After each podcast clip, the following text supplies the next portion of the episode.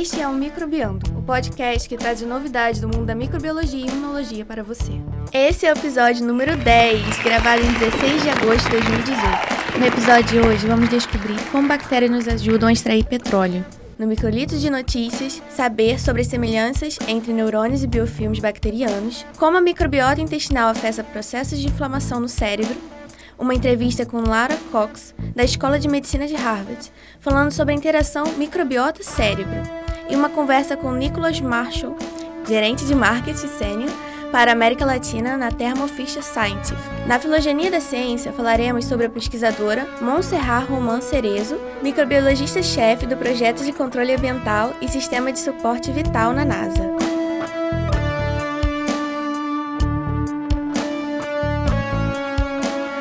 Olá, bem-vindos ao podcast Microbiando, podcast que traz a novidade do mundo da microbiologia e imunologia para você. Eu sou Matheus Godoy, estou aqui com os professores Leandro Lobo. Oi, galera. Rosana Ferreira. Oi. E Ana Carolina Oliveira. Olá para trazer as principais novidades da microbiologia e imunologia para vocês. Estamos também com nossos alunos e nosso editor-chefe do Microlito de Notícias, Sid Clay Lira. E aí, pessoal? Bom, hoje nós vamos falar sobre um trabalho publicado esse ano na Bioresource Technology, de um grupo chinês do Institute of Applied Ecology e da University of Chinese Academy of Science. Os autores, aqui são os nomes em chinês, né? Então vocês me perdoem. Boa sorte, Matheus. são é, Feng Zhao, Ping Li, Xiao Gu, Hong Jiu-Shi e Yang Zhang. Então eles publicaram um artigo intitulado Bioaugmentation of Oil Reservoir Indigenous Pseudomonas aeruginosa to Enhance Oil Recovery Through In Situ Biosurfactant Production Without Air Injection, ou seja, o bioaumento de pseudomonas aeruginosas presente no reservatório de petróleo para melhorar a recuperação do óleo através da produção in situ de biosurfactantes sem injeção de ar. Bom, de maneira assim resumida, os autores fizeram um bioaumento de bactérias já presentes em reservatórios de petróleo para a produção de uma classe de biomoléculas in situ. Essas moléculas, essas biomoléculas são os biosurfactantes, que auxiliam na recuperação do petróleo, excluindo a necessidade de injeção de ar para esse bioaumento. Calma aí, Matheus. Vamos com calma. Bioaumento? O que, que é isso? Bom, tem quem chame também de bioaumentação, mas eu particularmente prefiro bioaumento. Não gosto. É estranho. É, isso é muito anglicanismo. Bom, o bioaumento é uma técnica bastante estudada na área da biorremediação. Ela é basicamente a inserção de microorganismos, aí pode ser uma cepa ou um consórcio microbiano, em locais contaminados e que possuem potencial de degradação de, composto, de um composto específico. Então você seleciona microorganismos capazes de degradar esses compostos, propaga eles em laboratório e depois os coloca no local contaminado para realizar a degradação desejada. É, mas pelo título esse artigo não parece ser de biorremediação não, né? É, verdade. Nesse trabalho eles apenas utilizaram essa técnica de bioaumento, mas na verdade para melhorar a recuperação do, do petróleo dos poços. Essa recuperação melhorada de petróleo é conhecida pela sigla EOR, que vem do inglês Enhanced Oil Recovery. Essa recuperação melhorada pode ser via fluidos químicos ou com a ajuda dos nossos queridos micro-organismos, né? Então, é, nesse último caso, com a ajuda de micro-organismos, é conhecido como MEOR, Microbial Enhanced Oil Recovery. Parece até melhor, né? Mas vem cá, Matheus, e, e, o uso desses fluidos químicos aí, eles é, não geram problemas para o meio ambiente? Sim, geram sim, Leandro. O uso desses agentes químicos, eles acabam, eles podem poluir o meio ambiente, né? E além disso, o tratamento do fluido posteriormente gerado que aí é o petróleo mais água de injeção com produtos químicos, acaba sendo muito difícil e caro. Então é por isso que tem uma pesquisa nessa tecnologia com microorganismos tem crescido muito. O MEOR utiliza o crescimento microbiano e o seu metabolismo para essa recuperação melhorada do petróleo. Espera-se que no futuro essa seja a técnica realmente usada na recuperação avançada do petróleo, mas ainda há muito estudo sendo feito para tornar essa ferramenta viável técnica e economicamente. Mas me explica uma coisa. É, você fala de recuperação de petróleo. Explica pra gente como é que ocorre normalmente essa recuperação. Matheus, antes disso, é, para mim, né, que sou leiga, na verdade, o nome mais certo não seria extração? Por que, que chamam de recuperação? É, isso já é, é, na verdade, um termo bem já difundido nessa área como recuperação do petróleo. Porque muita gente também fala de produção de petróleo, que tá, também, se você pensar na, na palavra mesmo, vai estar tá totalmente é, errado. O petróleo né? já está produzido. O petróleo, o petróleo já está produzido. E a única coisa que eles fazem é realmente extrair. Mas é, eles acabam utilizando bastante esse termo, é o mais difundido na área, que é uhum. é o de recuperação mesmo. Tá? Mas então quando você fala recuperação, é extração. Isso, exatamente. Então, é no, no processo geral assim de produção de petróleo, A gente tem a recuperação primária, secundária e terciária. Na, na recuperação primária é obtido óleo bruto, ou óleo cru, como a gente chama, pura e simplesmente pela energia primária contida nos reservatórios. Então, esse óleo que está muitas vezes sob pressão nesses reservatórios, ele acaba fluindo naturalmente do poço. Muitas vezes são utilizados outros equipamentos específicos para ajudar nessa manutenção de diferença de pressão, né? Só que ao longo do processo de produção, essa pressão tende a cair naturalmente. Aí é que entra a recuperação secundária. Para tentar manter essa pressão, geralmente o que, o que o pessoal faz é bombear água no reservatório, aí pode ser água ou gás, que vai substituindo a mesma quantidade de óleo do que já foi extraído. Dessa forma, a pressão dentro do reservatório continua constante, recuperando então mais óleo. O mais utilizado, na verdade, é o processo com água mesmo, e essa água é conhecida como água de injeção. Só que, mesmo assim, ainda resta cerca de 50 a 80% de óleo que não é recuperado por esses métodos primário e secundário. Nossa, tudo isso é muito óleo que não é recuperado, né? Verdade, é aí que entra o EOR, que é um método terciário de recuperação do petróleo. O termo terciário, na verdade, tem caído um pouco em desuso e você encontra mais a recuperação melhorada do petróleo mesmo. Aí, é, nessa etapa, então, eles tentam recuperar o óleo que ainda está no, nos poros das rochas. Então, são técnicas que tentam alterar as propriedades dos fluidos de injeção e a interação entre esses fluidos e a rocha. Assim, há uma redução da resistência do fluxo de óleo no meio poroso. Esses métodos podem ser químicos, térmicos ou microbiológicos, como por exemplo injeção de polímeros, surfactantes, vapor, água quente, gás carbônico ou até mesmo os próprios microorganismos. Segundo a Agência Internacional de Energia, os métodos de EOR têm um potencial de desenvolver de 300 a 400 bilhões de barris adicionais às reservas dos reservatórios convencionais. Eles usam de tudo mesmo, né? Isso é muito petróleo, né, gente? É muita coisa que, que vai ser retirada graças aos micro-organismos, né? É, e vai aumentar muito o lucro dessa, da, da indústria petroleira. Então, por favor, indústrias de petróleo, vamos investir em ciência e tecnologia. Porque... É, a gente está aqui, ó. É. Mais do que nunca a gente está precisando. É. Completamente de acordo com vocês. Bom, então, é, voltando ao artigo, então, visando uma aplicação em MEOR, os autores do artigo coletaram amostras de água de cinco postos de produção de um campo de petróleo em Dating, na China. Isso mesmo, se escreve Daking, mas pronuncia Dating. Fui pesquisar para não fazer feio para os chineses. Parece Atin. Será que eles ouvem a gente, os chineses, né? Claro. Esse podcast é mundialmente famoso. Claro. Dessas amostras, então, que eles coletaram, eles fizeram sequenciamento para análise da diversidade bacteriana. Os gêneros dominantes encontrados foram Ifomonas, Flextips, Parvibaculum, Arcobacter, Pseudomonas, Volinella, Sintrophus e Treponema. A ideia dos autores, na verdade, era analisar a comunidade bacteriana do próprio poço para isolar possíveis micro-organismos produtores de biosurfactantes para então utilizar em MEO. Lembrando que os é, biosurfactantes são surfactantes de origem biológica, né? São moléculas anfipáticas, ou seja, que possuem grupos polares com afinidade pela água e grupos apolares com afinidade por compostos orgânicos como óleo. Então, eles funcionam como um detergente, só que biológico e é, biodegradável, né? Então, essas moléculas moléculas possuem a capacidade de diminuir a tensão superficial e a tensão interfacial. É, e tensão superficial e interfacial, o que, que é isso? Ah, isso eu posso responder porque eu, como estudo fisiologia também, fisiologia respiratória, tensão superficial, costumo conversar com os meus alunos sobre isso. Bom, tensão superficial é um efeito físico que acontece em duas fases químicas, né? Geralmente um líquido e o ar. A camada superficial do líquido, devido a interações mais fortes das suas moléculas, forma como se fosse uma fina película, né, que se comporta como uma membrana elástica. Cada líquido, a uma determinada temperatura, tem uma tensão superficial diferente. A tensão superficial da água pura é a mais alta de todos os líquidos e tem valor, se eu não me engano, de 72 milinewtons por metro. Por isso que alguns insetos, como o mosquito, né, eles conseguem pousar na água sem afundar. Por isso que a gente consegue botar aquela moedinha para boiar na, na, no copo d'água, né? Claro que se for um hipopótamo, a massa dele vai ser maior do que a tensão superficial e vai afundar. Essa tensão também pode ocorrer entre dois líquidos imissíveis, né? Por exemplo, nesse caso, a gente chama então de tensão interfacial. Então, se tiver bactérias produzindo esses biosurfactantes dentro dos reservatórios, essas moléculas irão diminuir a tensão interfacial entre o óleo e a água, e aí fica mais fácil a remo remoção desse óleo que ainda está adsorvido nas rochas. Isso mesmo. É, existem diversos estudos sobre o uso de biosurfactantes na recuperação de petróleo.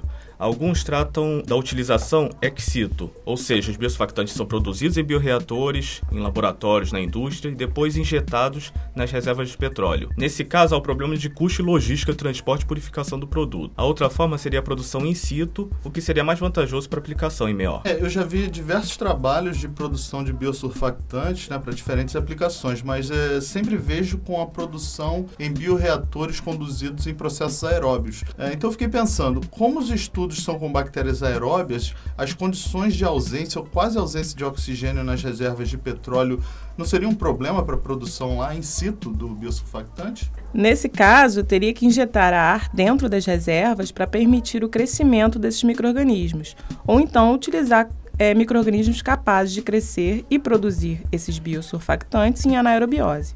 Mas a injeção forçada do ar deve encarecer demais esse processo. Com certeza.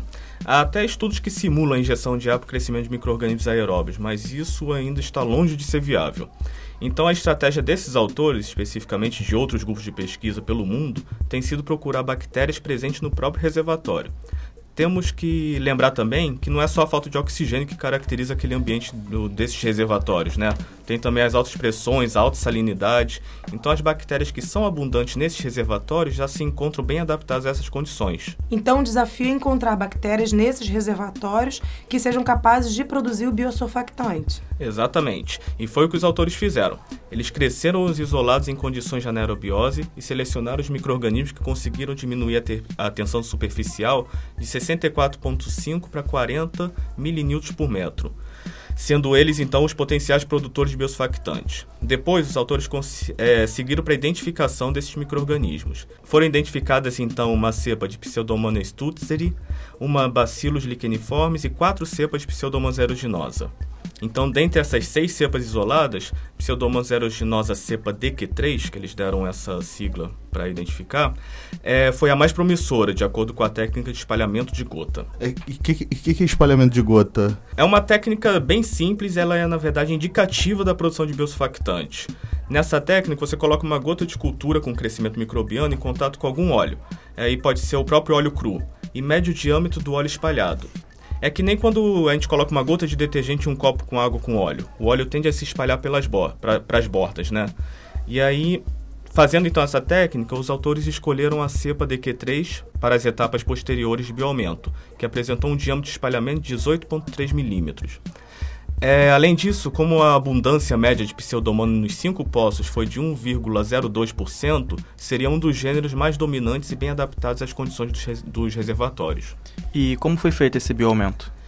É, esses pesquisadores, então, eles pegaram um bioreator anaeróbio de 6 litros, com um meio de cultivo quimicamente definido para o crescimento, que aí o, é o que a gente chama do bioaumento, né, da cepa de Pseudomonas aeruginosa DQ3. Depois, para simular a comunidade bacteriana da reserva de petróleo, o meio de cultivo foi preparado com a água de produção da reserva de petróleo de Datin, sem esterilizar, e inoculado com 3% de, da cepa DQ3. Então, eles, esteril, é, eles não esterilizaram, na verdade, essa água de produção porque eles queriam simular a comunidade já presente. O processo, então, foi conduzido em condição anaeróbia por 15 dias. Aí, nesses 15 dias, os autores acompanharam o crescimento da cepa DQ3 inoculada, junto com os outros micro-organismos da comunidade microbiana presentes na água de produção. Eles verificaram que a cultura atingiu a fase estacionária do quinto ao sétimo dia e depois a densidade começou a diminuir. Isso foi provavelmente por conta do consumo de nutrientes, né, ou a própria competição entre as populações bacterianas presentes nessa amostra. Né? Eles chegaram a dosar pelo menos as fontes de carbono ou nitrogênio? Não, no, nesse artigo eles não mencionaram nada, não, mas seria algo interessante a investigar, pois pode ter algum nutriente limitante já esgotado após esse tempo, né? E outra medida que eles fizeram ao longo do tempo foi da tensão superficial. Em apenas 4 dias de crescimento, houve um decréscimo da tensão superficial de 62,9 para 33,8 milínewtons por metro. Além disso, a concentração máxima de biosurfactante que eles encontraram foi cerca de 228 miligramas por litro. E essa concentração é boa? É ótima. De acordo com os autores mesmo, a concentração mínima de biosurfactante necessário para capturar os óleos da rocha sedimentar é cerca de 10 miligramas por litro. Nossa, então eles conseguiram produzir uma concentração mais de que 20 vezes superior a essa, né? Essa necessária esse bioaumento que eles testaram parece bem promissor, então, né? Eles é, conseguiram é, produção de biosurfactantes suficiente para aplicação em MEOR. Exatamente. E olha só outro dado interessante. É, eles fizeram uma outra medida indicativa da produção de biosurfactante denominada índice de emulsificação. É, de maneira resumida, eles colocam em um tubo de ensaio composto orgânico hidrofóbico em contato com o sobrenadante da cultura, agitaram vigorosamente por 2 minutos e deixaram em repouso por 24 horas. Nesse trabalho, eles usaram o próprio óleo cru, mas você pode utilizar outros compostos orgânicos, como querosene, éter de petróleo, parafina, por exemplo. Aí, depois desse tempo, eles mediram o índice de emulsificação, que é a altura da camada que permanece emulsionada dividida pela altura total e multiplicada por 100 para poder é, expressar em porcentagem. Nesse trabalho, o índice de emulsificação que eles obtiveram entre 5 e 7 dias foi de 58%. É, isso é muito bom, né? Ajuda então na, nessa emulsificação do óleo e na dessorção dos filmes de óleo das rochas, levando então a uma maior recuperação do, do petróleo. Ótimo para o melhor e bastante promissor na, nessa indústria. É. Eu fiquei aqui pensando uma outra coisa. Com certeza, quando se faz um bioaumento de uma cepa específica, deve acontecer uma alteração grande na composição microbiana, é, alterando então né, toda a, a, dinâmica dessa comunidade, né? O que, que vocês acham? Isso mesmo, e, e muito provavelmente né, vai mudar. E os autores eles até fizeram esse acompanhamento tanto da composição da estrutura da comunidade quanto da função dos micro-organismos nessa comunidade. Os autores fizeram a contagem de bactérias separadas por funções. Foram ferrobactérias, bactérias redutoras de sulfato, as BRS, bactérias degradadoras de hidrocarbonetos e bactérias produtoras de biosurfactantes. As ferrobactérias e BRS são micro-organismos intimamente ligados a processos de biocorrosão e incrustação, sendo então de extrema importância para a indústria do petróleo, devido aos danos de corrosão que elas possam causar ou acelerar em dutos e revestimento metálico dos poços.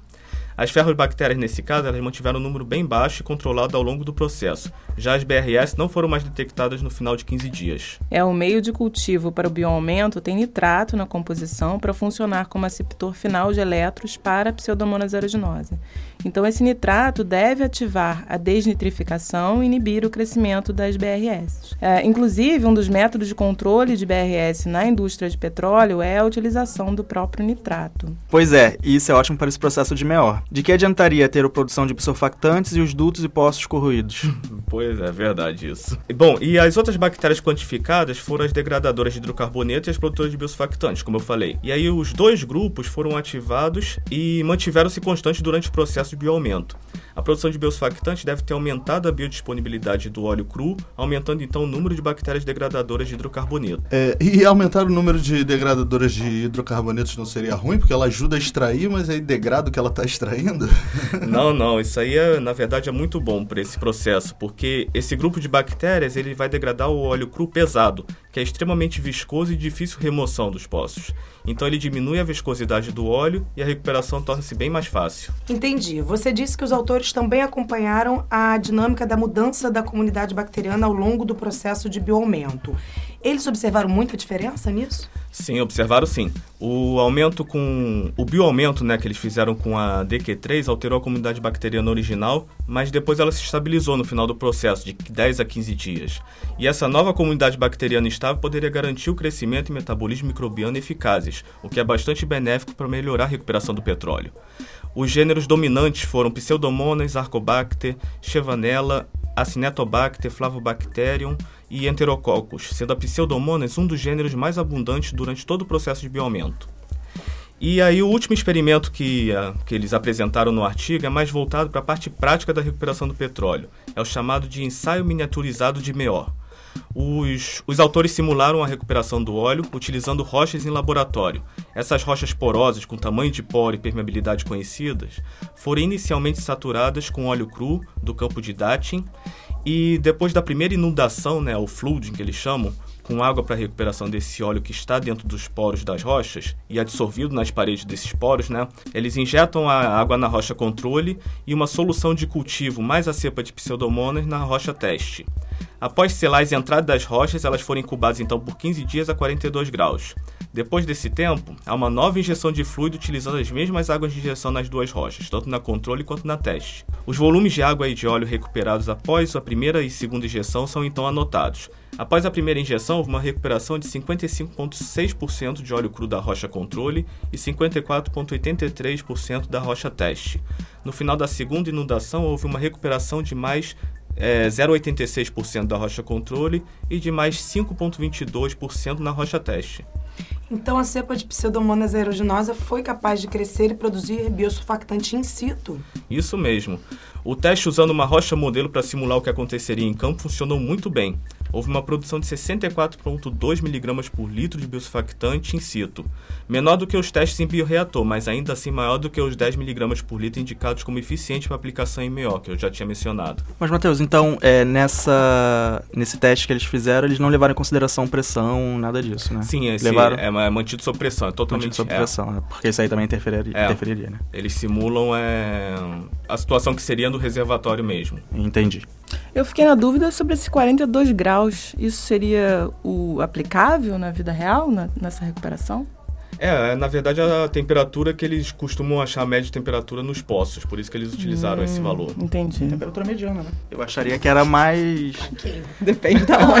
Não, assim, Mediana pra quem? eu acharia que era mais Daria calor, frio. né? Não, eu acharia que era mais frio. Então, acharia. Ah, dentro É. dos poços. É. Eu, Eu também, também acharia, acharia. que era mais 42 pra mim, achei ok. Pô, mas tá, o- o- como é em profundidades, eles estariam mais perto do, do centro da Terra, que é o Molten Core, né? Aquele que é uma zona muito quente. Será que isso tem É, algum efeito? não sei, tem razão. Algum É. especialista Temos- ajuda a gente aí? Temos Pode mandar e-mail, a mais. gente lê no É próximo. verdade. É, eu achei interessante o trabalho, Matheus. É, eu vi que eles pegaram todo o processo, desde a etapa da microbiologia básica, com a seleção, isolamento e identificação desses micro-organismos que produzem o biosurf- biosurfactante, e levaram até uma etapa de, em campo, né, com a recuperação melhorada do petróleo. E sim, e eles ainda testaram a recuperação do petróleo em modelos que mimetizam as rochas do- dos reservatórios. Isso foi um barato. É. né? É, bem ficou um legal. trabalho bem fechadinho, né? Assim. É, Ia provou o ponto deles desde o início. Sabe o que eu fiquei imaginando? Será que essas bactérias produtoras de biosurfactantes que eles isolaram, essas pseudomonas, será que podem ser utilizadas em biorremediação também, Matheus? Ser, Pensei com isso também. certeza. É, né? Com certeza podem sim. Essa própria pseudomonas DQ3 Aham. talvez fosse importante para isso, né? Mataram tem dois coelhos com uma cajadada, então. Aí. É. Tem vários trabalhos que utilizam até pseudomonas, é uma assim de biosurfactante que mais tem de pseudomonas que produz raminolipídio Aham. e bacilos. Bacilos produz é, sulfactina, são lipopeptídeos. São duas classes diferentes, mas assim são bastante é, estudadas ainda para biorremediação, para lavagem É. de solo contaminado. É, o- esses surfactantes na biorremediação são importantes para quê? Para aumentar a biodisponibilidade Isso, do, do aumenta a óleo? biodisponibilidade do óleo para outros micro-organismos degradarem. Ah, sim. Nossa, muito legal. Não, é o que eu fiquei abismado é que eles retiram o óleo até dos poros das pedras, né? Não deixa passar nada, nada, nada. Tem que fazer dinheiro. Né? É, pois é, você viu, eles cerca de 50 a 80% fica ainda preso É, no não, pó. é incrível, né? É, e, e- e a gente tem que chamar a atenção de novo do pessoal da, da indústria do petróleo. Olha aí, a microbiologia trazendo uma solução, são bilhões de barris. Quantos bilhões de dólares potencialmente presos ali nessas rochas e que os micro-organismos podem ajudar a gente a retirar? Se bem que já tá, a gente já está numa época de parar de usar petróleo e Pois é. começar a olhar para fontes alternativas, Uhum. biocombustíveis. Então, que também são... Bem dos micro-organismos. Também né? depende dos micro-organismos. É, a gente já falou já das bactérias que produzem eletricidade, né? É, Então- verdade. E é. já falamos também do caproato. É, bactérias que podem transformar restos de, de alimento, coisas que nós íamos jogar fora, em potenciais biocombustíveis. Esse episódio foi muito legal. Né? Foi muito legal. Todos são muito legais, Definitivamente as bactérias podem fazer de tudo, né? Muito bom, Matheus. Olá, queridos ouvintes do Microbiando. Eu sou o Cid Clay Lira e esse é o nosso Microlitros de Notícia. Cecília hoje vai trazer para nós uma questão interessante. Existe algo em comum entre neurônios e biofilmes bacterianos? Como assim, Cecília?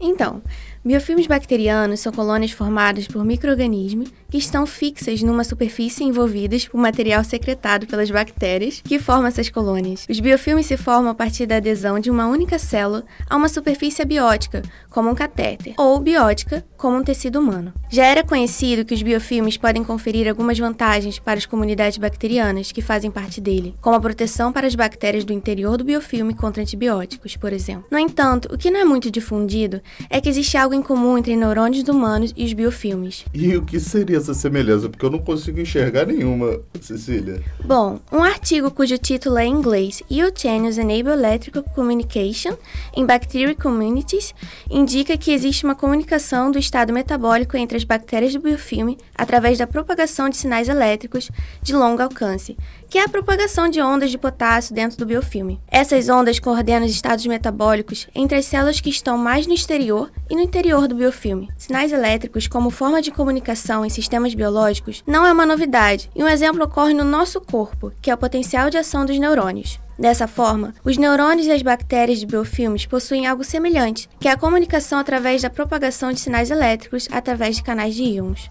Outro ponto em comum é indicado na US San Diego News Center, que é o fato de que tanto a enxaqueca em humanos quanto a comunicação no biofilme através de sinais elétricos são desencadeados por estresse metabólico. E o que você acha que a ciência pode acrescentar ao mundo com essa descoberta? A possibilidade de medicamentos atuais desenvolvidos para ajudar no combate à enxaqueca possam atuar também em biofilmes, que constituem hoje um problema.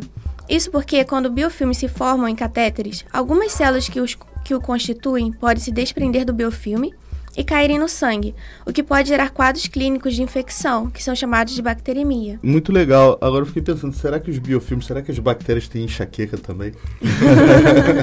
Acho difícil. Difícil. Mas talvez tenha, não enxaqueca, né? Mas talvez uh, estresse, né? Possa ser sinalizado o estresse dentro do, do, dessa comunidade bacteriana no biofilme, possa ser comuni comunicado através desse mecanismo. Sim, né? sim. O, uma possibilidade muito interessante. Sim. Adorei, Cecília. Agora eu aprendi qual é a similaridade, o que tem em comum o, o biofilme bacteriano com os neurônios. É, Cecília, então assim, será que teria alguma coisa, algum controle entre o crescimento delas mesmo? Será que elas poderiam estar regulando, se comunicando e regulando uma outra, uma, alguma coisa assim? Sim, eu li a respeito é, que as células que estão no exterior do biofilme, elas estão em mais contato com os nutrientes, então elas crescem mais. E poderiam acabar impedindo que esses nutrientes cheguem às do interior do biofilme. Para que isso não aconteça, as do interior do biofilme produzem uma substância que impede esse crescimento exacerbado da do exterior, né? E provavelmente isso acontece através dessa interação de sinais elétricos. E então funciona como uma coisa só, né? Vai Sim. um regulando o outro. Isso, um Legal. regulando o outro, uma comunicação mesmo. Legal, legal. E agora, Gustavo Meira preparou pra gente um mililitros, né? Não foi um microlitros de notícia. sobre como os metabólitos da microbiota intestinal podem afetar processos de neurotoxicidade e inflamação no cérebro. Fala aí, Gustavo. Bom, no episódio 2, abordamos um artigo do grupo do Martin Kriegel e do Silvio Manfredo Vieira, que descrevia como a translocação de um patobionte intestinal poderia levar ao desenvolvimento de uma doença semelhante ao lúpus eritematoso sistêmico em camundongos. Muito tem se discutido acerca da participação da microbiota intestinal em processos extraintestinais, incluindo sua influência no chamado eixo cérebro-intestino, em condições como autismo, depressão e ansiedade. No início desse mês de agosto, pesquisadores da Universidade de Virgínia demonstraram que a microbiota intestinal da mãe em um modelo murino regularia a quantidade de interleucina 17, um mediador pró-inflamatório, no feto e que a variação da quantidade dessa substância poderia levar a uma condição semelhante ao autismo nos animais. Mas essa ideia de que o eixo cérebro-intestino poderia ter um papel fundamental nesses processos não é exatamente nova. E há alguns anos, pesquisadores da Universidade de Cork, na Irlanda, vinham encontrando correlações entre a presença de certos peptídeos provenientes de populações microbianas em amostras fecais pacientes e quadros clínicos de depressão e ansiedade. Nossa, é incrível, hein, cara? Mas como que isso funciona? Tem receptores para esses peptídeos no nosso cérebro? É isso? Pois é, nesses casos aí, os mecanismos bioquímicos de atuação das moléculas ainda não chegou a ser esclarecido, mas sabe-se que um bom número de metabólitos bacterianos possui semelhança estrutural com moléculas que produzimos e que alguns desses podem deixar o lume intestinal e migrar para outros sítios do corpo. Foi pensando nisso que os pesquisadores de Harvard, autores do artigo que eu trouxe e que foi publicado em maio desse ano na Nature com o título de Microglial Control of Astrocytes in Response to Microbial Metabolites, decidiram avaliar como o metabolismo do triptofano por algumas bactérias intestinais poderia levar à produção de metabólitos que influenciam o eixo cérebro-intestino no contexto da encefalomielite autoimune. Por que o triptofano, Gustavo? É, o triptofano é um importante aminoácido essencial, isso é, nós não podemos sintetizar e, portanto, precisamos ingerir na dieta. Além de funcionar como bloco de construção de proteínas, o triptofano é precursor de moléculas neuromoduladoras, como o neurotransmissor serotonina, associado às sensações de bem-estar, e o hormônio melatonina, associado ao ciclo do sono. A serotonina é aquela do chocolate, né? É, exatamente. Ela é sintetizada a partir do triptofano nos neurônios serotoninérgicos do sistema nervoso central. O triptofano esse que vem do chocolate, no caso. Mas nem todo triptofano da dieta é absorvido e segue essa via. Já se sabe desde 2009 que a bactéria Clostridium sporogenes, presente na microbiota intestinal de uma parcela considerável da população, é capaz de produzir ácido 3-indolpropiônico, também conhecido como IPA, a partir do triptofano da dieta, e que essa molécula seria capaz de migrar para o cérebro e exercer efeitos antioxidantes protetivos. Mas, Gustavo, será que algum metabólito do triptofano poderia atuar não só de forma puramente química, mas também como um neuromodulador em conjunto com algum receptor? Pois é, essa é a grande pergunta: se isso acontece e como. Sabendo que o 3-indoxilsulfato, um metabólito do triptofano, era capaz de interagir com o receptor de hidrocarboneto de arila, um receptor presente nas micróglias, uma subpopulação das células gliais que dão suporte e nutrição aos neurônios, os pesquisadores utilizaram um modelo experimental de encefalomielite autoimune em camundongos, similar à esclerose múltipla humana e caracterizada por atividade anormal de células do sistema nervoso central, como astrócitos e micróglias, para observar repercussões dessa interação percebeu-se que, ao deletar o receptor de hidrocarboneto de arila das micróglias dos animais, ocorria intensificação dos sintomas de encefalomielite autoimune.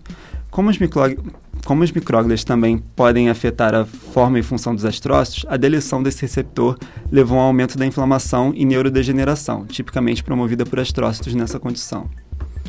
E quando o metabólito e quando o metabólito do triptofano foi dado aos camundongos, o que, que aconteceu com eles?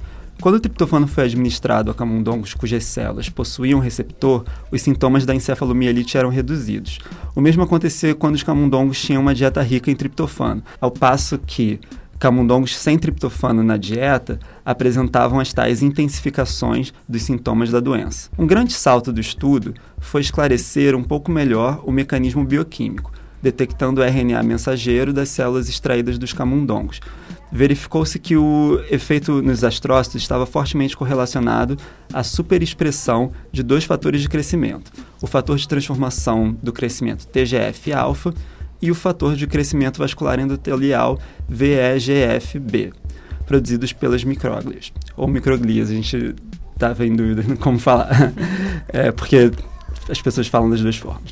O TGF-alfa tem efeitos neuroprotetores, reduzindo as citocinas pró-inflamatórias. Enquanto o fator de crescimento VEGF-B aumenta a de neurodegeneração. Então, o reconhecimento desse metabólico do triptofano pelo receptor de hidrocarboneto de arila promove a produção de TGF-alfa, que é um neuroprotetor, certo? Isso mesmo. Além disso, na ausência de triptofano na dieta ou do receptor, havia uma maior produção de VEGF-B, o que piora os sintomas da encefalomielite. O mesmo efeito foi confirmado em células neurais humanas separadas em microglias e astrócitos por citometria. É bem interessante esse trabalho, hein? Isso quer dizer que as bactérias que vivem no nosso intestino, na nossa microbiota, meta eles metabolizam o triptofano da dieta e geram moléculas, né, como esse 3-indoxilsulfato aí que você citou, que podem afetar receptores, né, como esse receptor de, do hidrocarboneto de arila, e aí modificar o comportamento de populações celulares no cérebro, né? Pois é, os autores comentaram que é provável que os mecanismos descobertos sejam relevantes em outras doenças neurológicas, além da esclerose múltipla, podendo levar ao desenvolvimento de novas abordagens terapêuticas. Também dizem acreditar que outros metabólitos do triptofano atuem em receptores associados a outros processos patológicos e fisiológicos cerebrais, o grupo agora segue estudando o papel das bactérias comensais no tratamento de lesões na medula espinhal por meio de efeitos de seus metabólitos nessa interação entre micróglias e astrócitos. Muito legal. É, o que a gente sabe, né, é que a maior parte da serotonina produzida no nosso corpo é no trato gastrointestinal, na verdade, hum. né? São as chamadas células enterocromafina que ficam no nosso trato gastrointestinal que produzem 90 ou 95% de toda a nossa serotonina. E tem um trabalho recente né, que é do grupo do, do Sarkis Masmanian, da é, Elaine, Elaine Shaw, acho que é assim que se pronuncia o nome dela, uh, e eles mostram que a microbiota intestinal é responsável por estimular essas células enterocromafinas para produzir uh, serotonina. Então, mais uma ligação aí entre o, uhum. entre o nosso intestino e o nosso sistema nervoso central. Bom, na semana passada, Leandro falou para vocês sobre corioamnionite, com direito a uma entrevista feita com Dave Aronoff, da Vanderbilt University. Nessa semana, você vai falar sobre o que, Leandro? Então, é, nesse mesmo congresso, gente, que eu conversei com o Dave, eu também tive uma oportunidade. Eu conversei com uma outra pesquisadora incrível, a Laura Cox, da Escola de Medicina de Harvard, né? A Laura tem feito pesquisa com algo que é muito familiar para mim para o nosso laboratório. Na verdade, a gente tem algumas linhas de pesquisa aqui no nosso laboratório similares ao, ao trabalho dela, que é essa interface, essa conexão entre as bactérias do nosso trato gastrointestinal, o chamado microbioma intestinal, e o nosso sistema nervoso central e o nosso cérebro, né? Acho que hoje esse, os nossos, o microlito está sendo quase um especial é. sobre bactérias e sistema é um nervoso eixo, né? central. né? Bactérias e, é, e cérebro. Bom, acho incrível, né? Porque essa é uma área que está tá explodindo aí na, na, na microbiologia. Pois é, é, eu tenho escutado muitas pessoas comentarem que, por exemplo, algumas compulsões alimentares podem estar associadas à ação de metabólitos bacterianos que vão induzir a ingestão de certos alimentos que facilitaria o crescimento dessas populações específicas.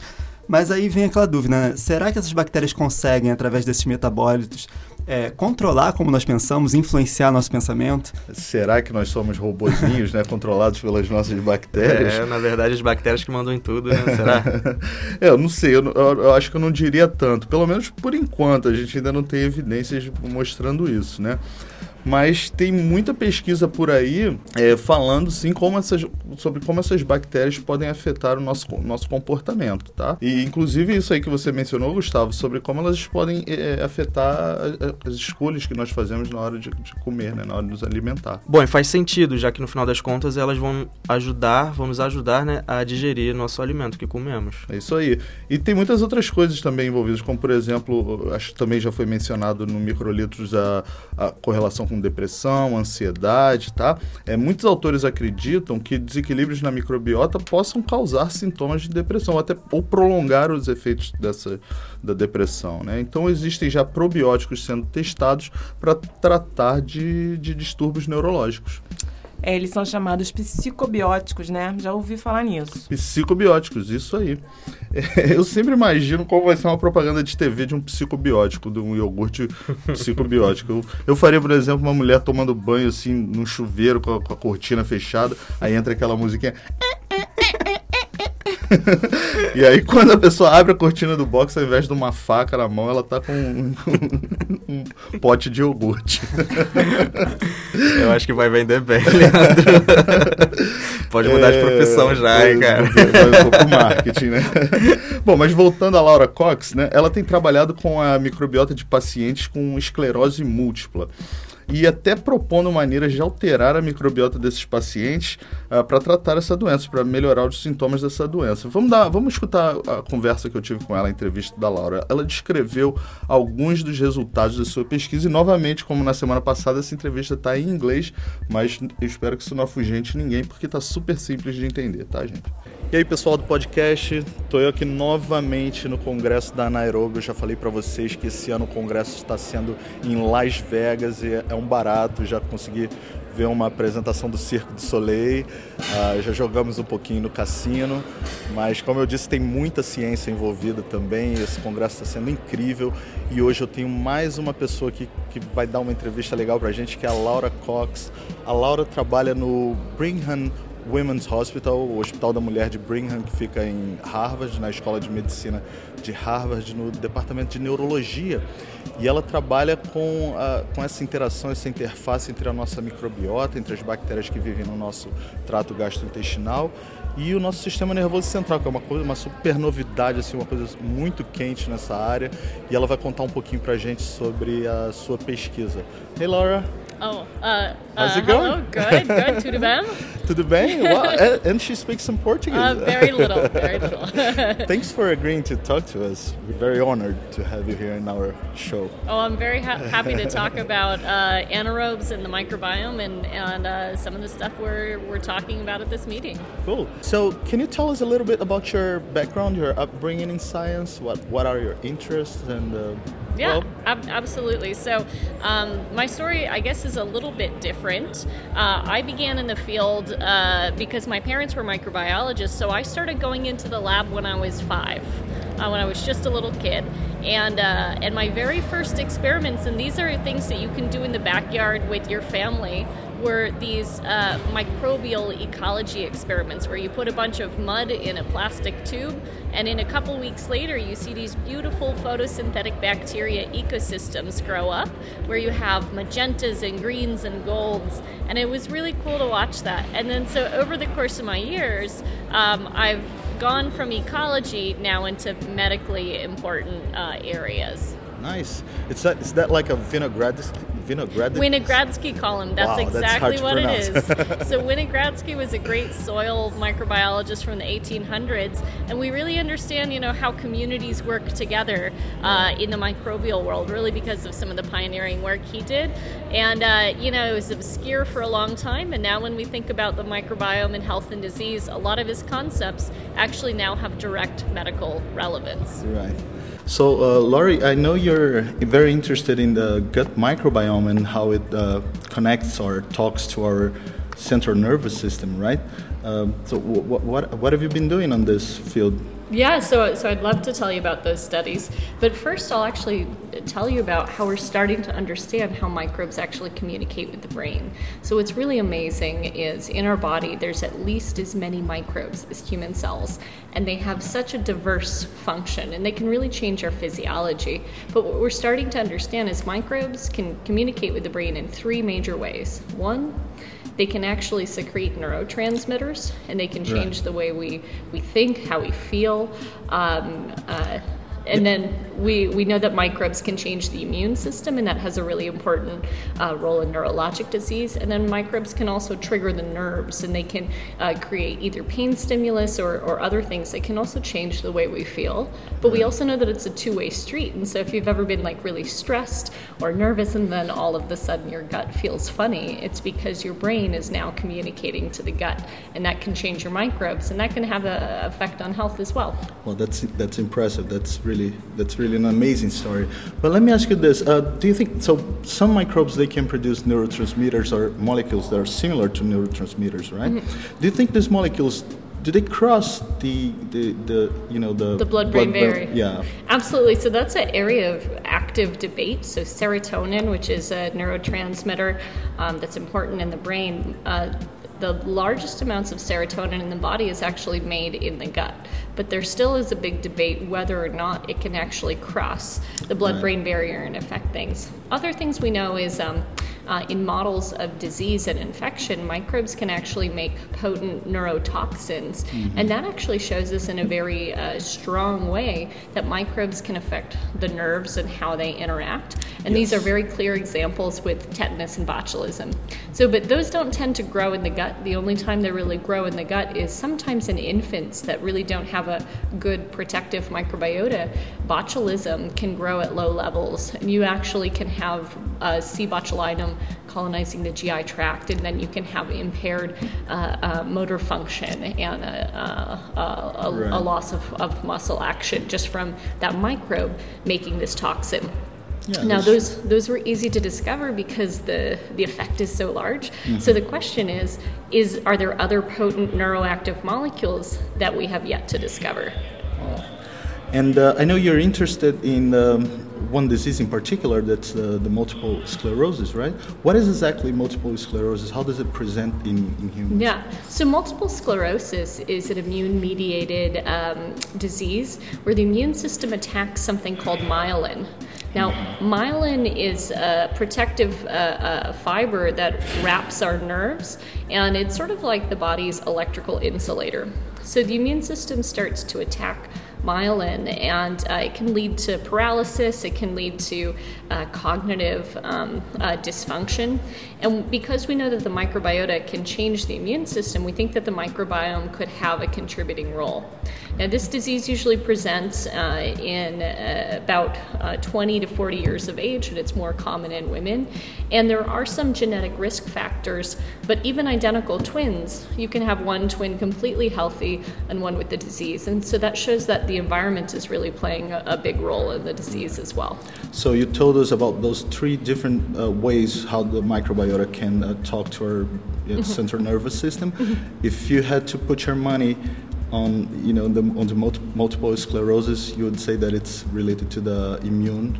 Uh, yeah, so actually, what's amazing is there's a big connection between microbial metabolites and microbial immunity. And so we do think that microbes they can drive some of the more pro-inflammatory responses like Th1 and Th17 responses, and we think that's a big effect. But we also know that microbes can change metabolites in our diet and change immune function in the brain. And so this is some nice work by Francisco Quintana, who's in the lab just down the hall from us, and he's shown that microbes can process tryptophan into different uh, uh, uh, active molecules that will change astrocytes, which are very important cells uh, in, involved in inflammation in MS. So, so it- that means if your if your gut bugs are Mm-hmm. somehow uh, not the correct one, not the right ones, then Mm-hmm. it means that you can have you know predisposition to developing multiple sclerosis, for example. Exactly. So we, we're not quite sure whether or not microbes might be a trigger, or maybe they just influence the disease. And one of the forms of MS is relapsing remitting disease, where somebody's sick for a while and they can get better, and then it can flare up again. And so there's a question do microbes really drive uh, uh, the flare ups? Do they drive that increase in inflammation? And we're trying to address that now. We see about 2,000 patients in our MS center, and we're tracking several of them over time and their microbiome. And we hope to learn can we find a microbial signature that happens right before a patient has a flare up? Oh wow, that's that's important. And uh, so, what could you do to prevent that? If you find this microbe signature, Mm-hmm. could you change that? Absolutely. So that's something that we're looking at right now. So in our studies in multiple sclerosis, we found three major uh, altered microbes. One is an increase in Methanobrevibacter. Uh, it makes methane, and we also found that our MS patients have higher methane, breath methane.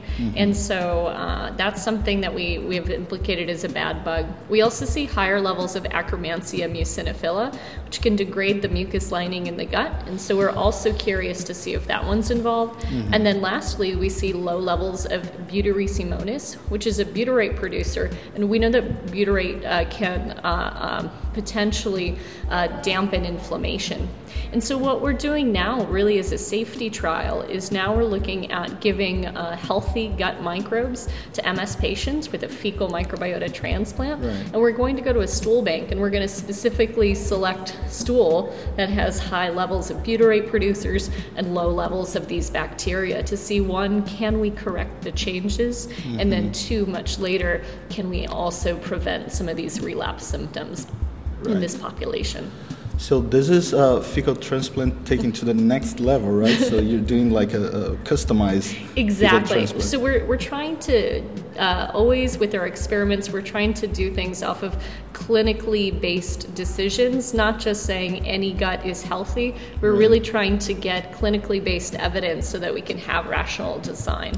Other studies at our hospital, and this is um, some work led by Stephanie uh, Tanko, who's a, a MD PhD working within our group.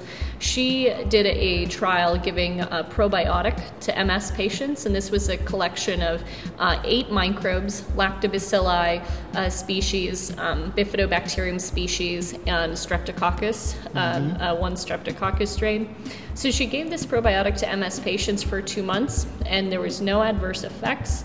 And then she looked at uh, uh, gene expression in uh, an uh, immune cell and monocytes and circulating monocytes.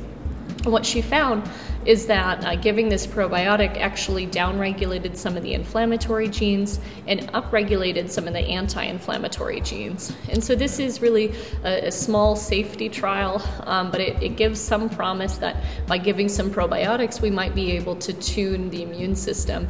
Uh, and that could be a new therapeutic strategy for MS. Well, I'm glad. I, I'm glad you brought that up. Because I was going to ask you about the probiotics and Yeah. how do they fit in this story. So the solution might be around the corner in the supermarket, Uh, right?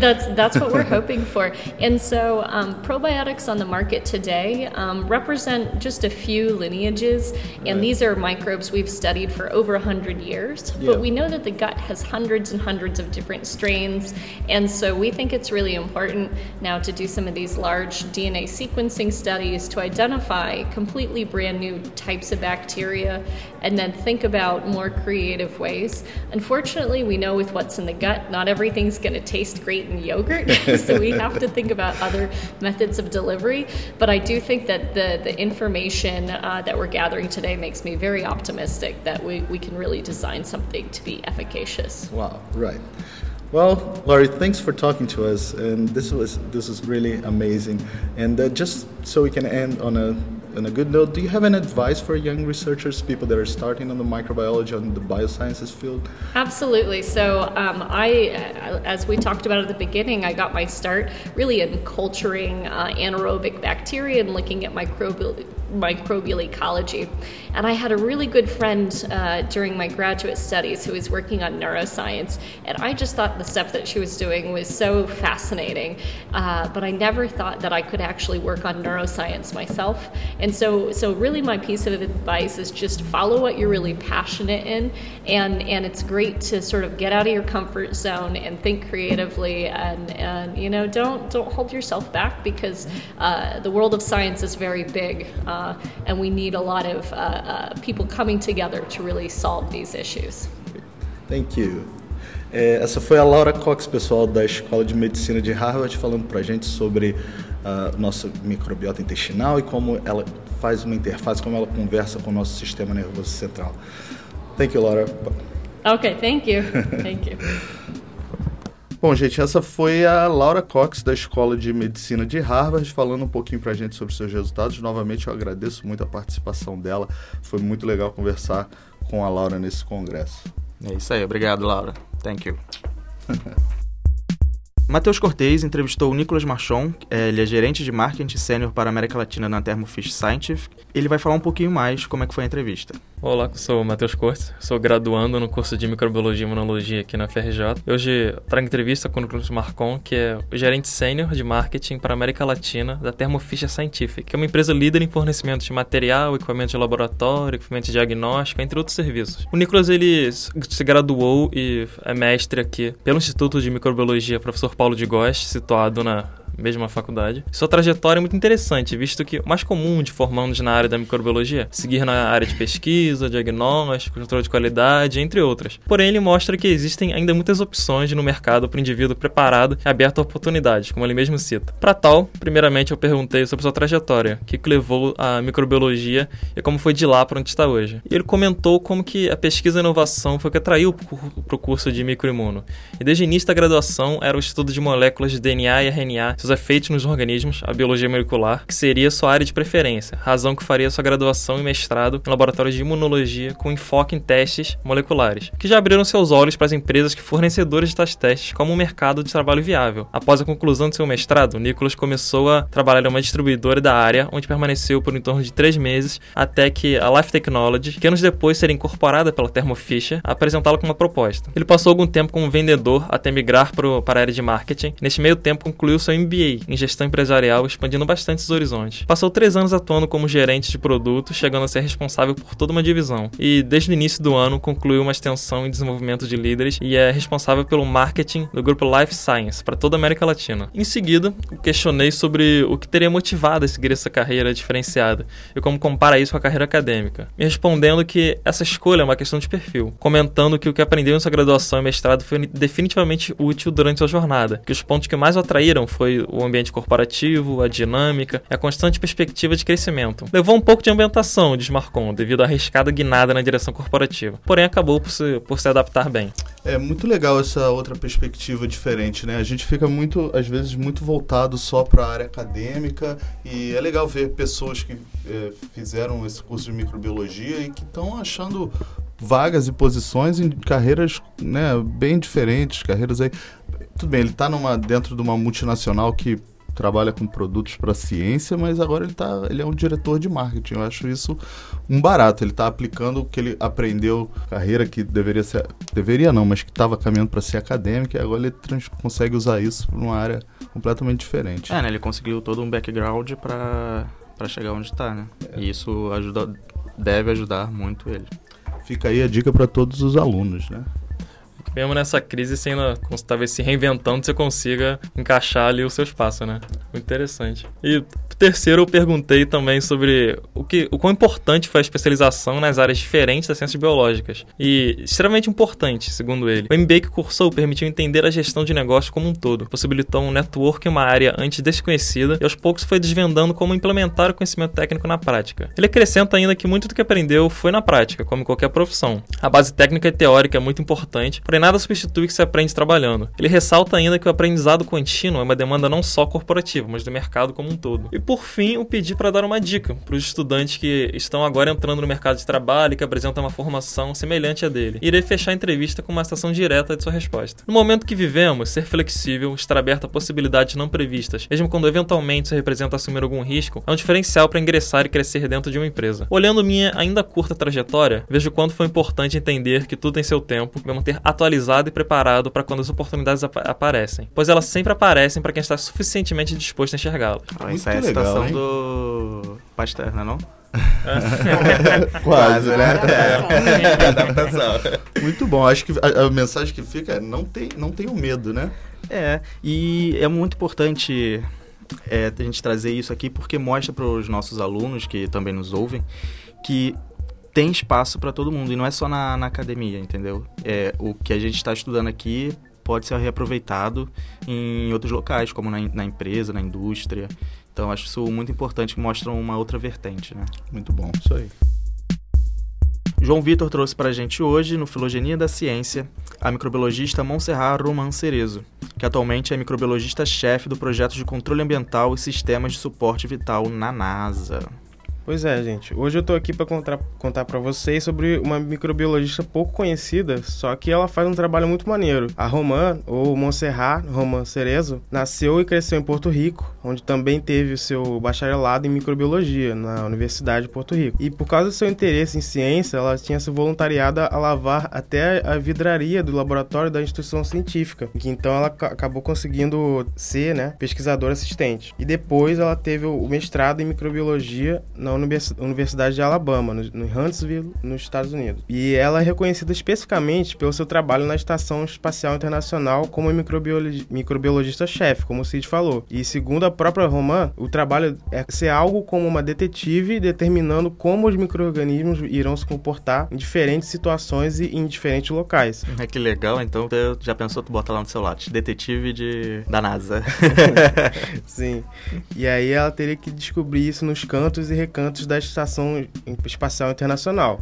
Ela trabalha juntamente com os engenheiros do Centro de Voo Espacial de Marshall, ou MSFC, em Alabama, que estão testando os equipamentos de geração de oxigênio e de recuperação de água, para se ter um sistema de reciclagem mais sofisticado dentro da estação. E a própria estação é feita com materiais resistentes a micro-organismos, com temperatura e umidade controlados, que desestimulam o crescimento microbiano. E esse trabalho de mo- monitoramento ajuda a garantir que não tenha contaminação ou ameaças aos sistemas de água e ar da estação. E é importante pensar que se a gente considerar que cada tripulante da estação possui uma própria microbiota, ou um conjunto de micro-organismos que ele carrega, e eles possuem origens completamente diferentes, né? cada um veria de um, um país diferente, é uma tarefa muito complicada se garantir um sistema de oxige- oxi- oxigenação e água limpos em condições restritas como a de uma estação espacial. Além disso, você tem o- levar o fato que a- ela precisa saber cada patógeno né, e cada possíveis micro-organismos que cada um vai carregar. Isso aí, muito legal esse trabalho dela, né? Impressionante. Realmente eu fico imaginando uma, uma epidemia numa estação espacial. É, Uma- não pode acontecer, né? Pode acontecer, né? E, e Não, mas gente- não deveria. É, que eu, que eu quis dizer. É, mas super importante o trabalho dela, principalmente no que você comentou sobre esses sistemas. Eles têm que reciclar muito a água, né, que eles usam. Então, é, esse monitoramento é. É, eles são muito preocupados em não enviar é, micro-organismos lá pra cima, né? Uhum. Pro espaço. E eu já vi alguns vídeos dele é, esterilizando o material, é, as naves e tudo mais, e são umas salas gigantescas com vapor e tudo mais, é algo bizarro. É. É incrível. Será que já ofereceram a ela para dar um pulinho lá na estação espacial? Ah, eu iria. Seria o emprego dos sonhos, né? E vocês sabem como é que se faz pra ser assim, é, astronauta? Minha sobrinha me perguntou. Aí, é, ser eu acho- astronauta, é. é, não deve ser Aí eu falei pra ela, é, ó, não existe faculdade de, pra ser astronauta, não. Você tem que. é.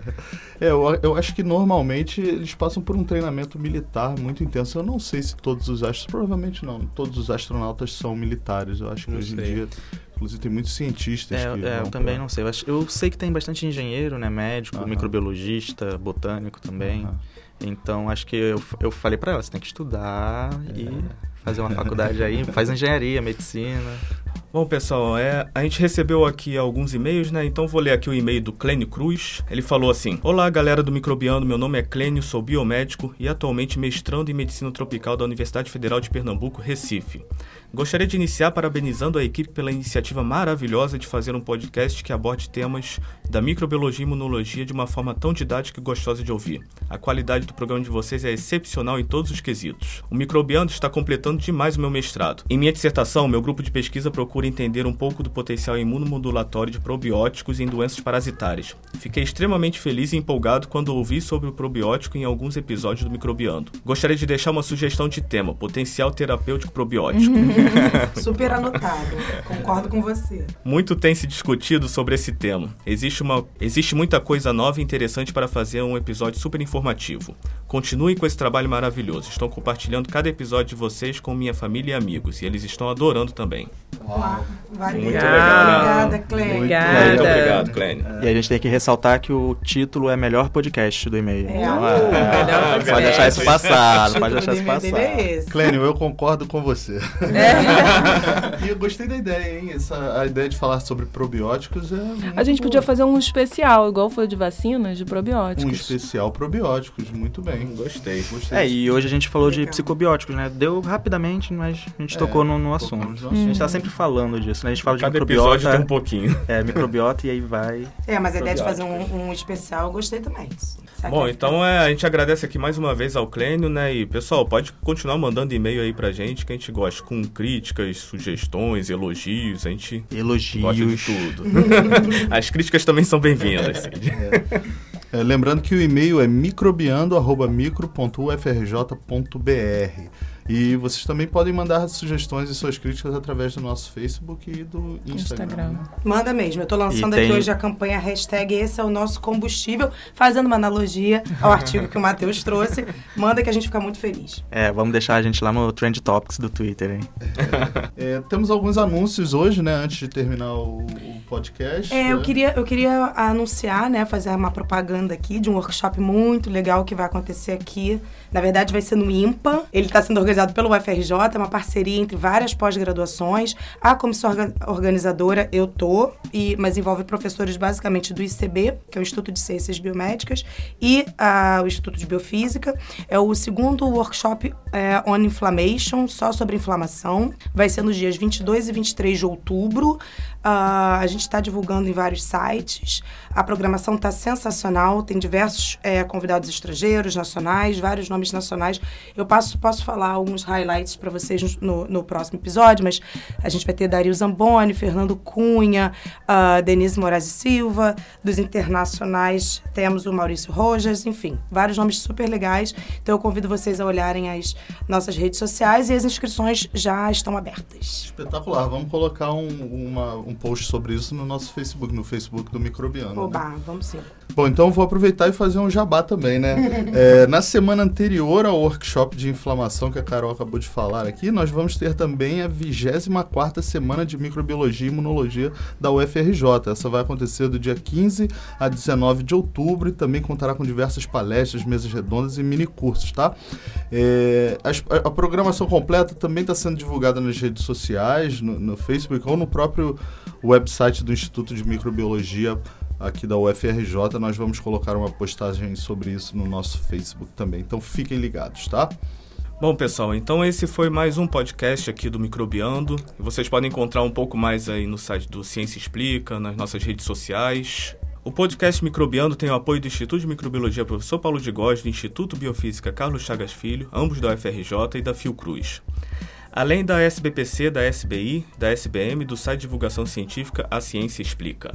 Esse episódio foi produzido por Hugo Marins, do Notem, Núcleo de Novas Tecnologias e Mídias do IBCCF. A trilha sonora do Microbiano foi produzida por Daniel Vasquez. Até a próxima, pessoal. Valeu. Valeu, Tchau. Até mais, galera. Até. Tchau, tchau.